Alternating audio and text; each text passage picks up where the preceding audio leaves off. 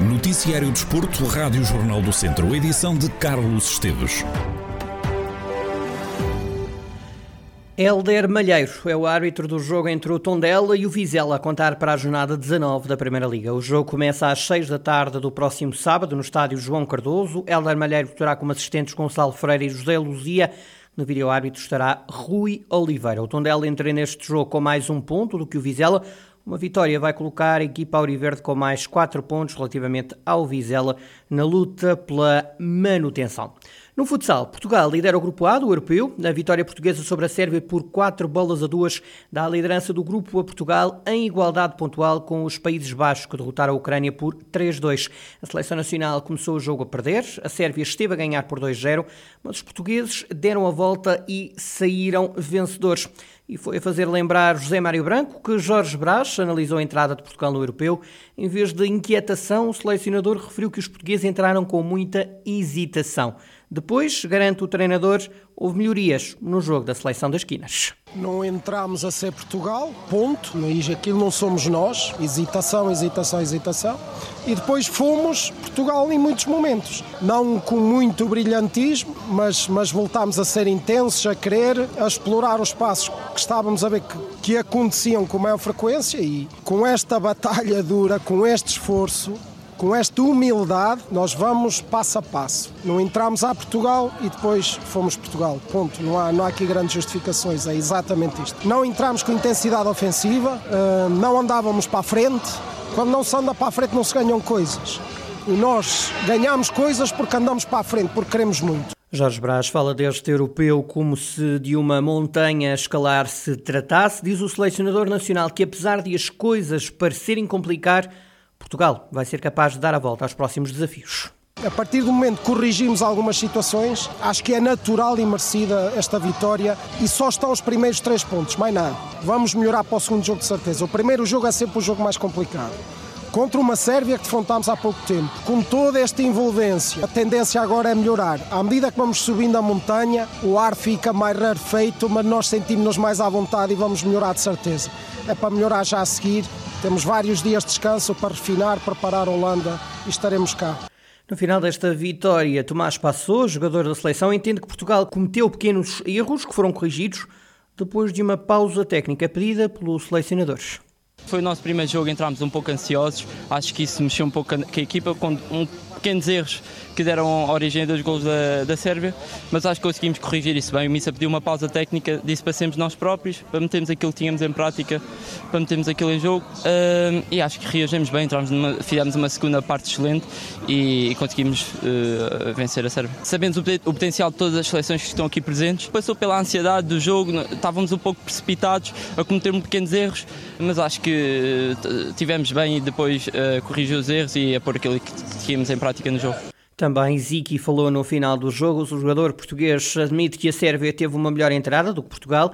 Ziki defende também que a reviravolta que os portugueses conseguiram fazer no jogo demonstra que há união no balneário da seleção.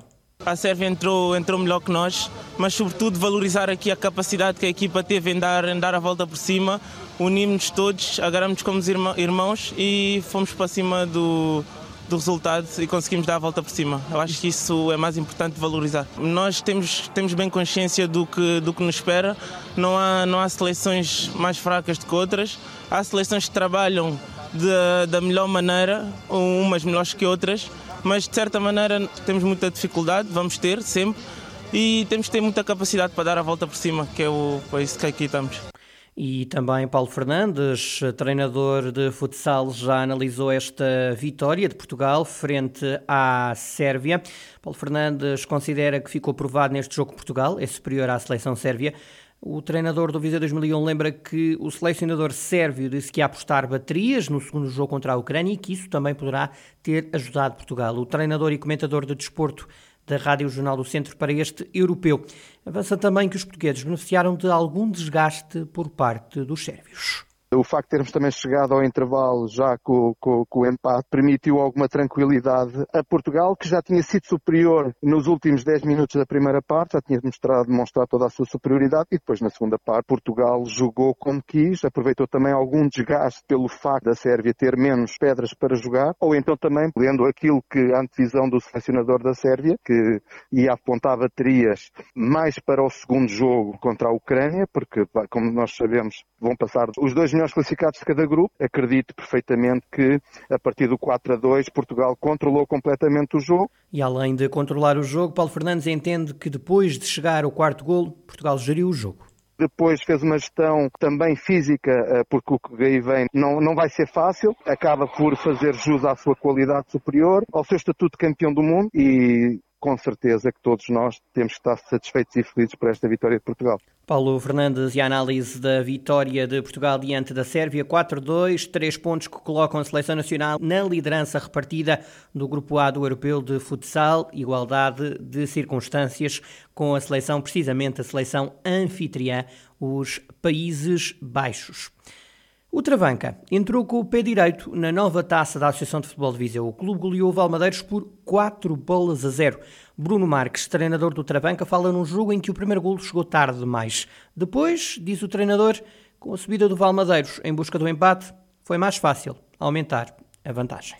Sabíamos que era o Valmadeiros, da Zona Sul, uma equipa que nunca tínhamos defrontado, mas temos de ter respeito por, por tal equipa, apesar de não termos subido à fase de subida, Sabíamos que era uma equipa também que vinha cá, não pontuou e tínhamos de ter respeito por, por tal equipa, que era o Balmedeiros. Era uma equipa que sabíamos que joga um futebol mais fechado, à procura do erro do adversário. Tentamos explorar isso. Na primeira parte foi mais difícil eh, chegar ao, gol. Chegamos ao gol cerca dos 30 minutos. Na segunda parte foi um jogo mais o Balmedeiros também tentou subir as linhas, criar mais perigo para chegar ao gol e nós daí aproveitamos a subida das linhas do, da mesma equipa para, para fazermos mais, mais gols. E quanto ao futuro nesta prova, Bruno Marques não tem dúvidas. A taça tem que ficar em Travanca. A taça é um objetivo. Assumimos um objetivo com a direção, assumimos um objetivo com os adeptos, que a taça tem que ser, tem que ficar em Travanca este ano. Sabemos as dificuldades que temos, as dificuldades que vamos enfrentar durante as outras equipas. Falamos em equipas que, que, são fortes também, na zona norte, zona centro e zona sul. Isto é uma coisa que não há favoritos. O futebol, o futebol é assim mesmo, não há favoritos. E vamos ter que trabalhar muito durante a semana, para o fim de semana ser os objetivos concretizados. Bruno Marques, treinador do Travanca, equipa que entrou a golear na taça da primeira distrital, vitória por 4 bolas a 0 perante o Valmadeiros. Na próxima jornada o Travanca folga Quanto ao Valmadeiros, vai receber o Cesurense. Precisamente por falar em respeito por esta taça, também o treinador do Viseu Benfica entende que há que ter respeito por esta competição.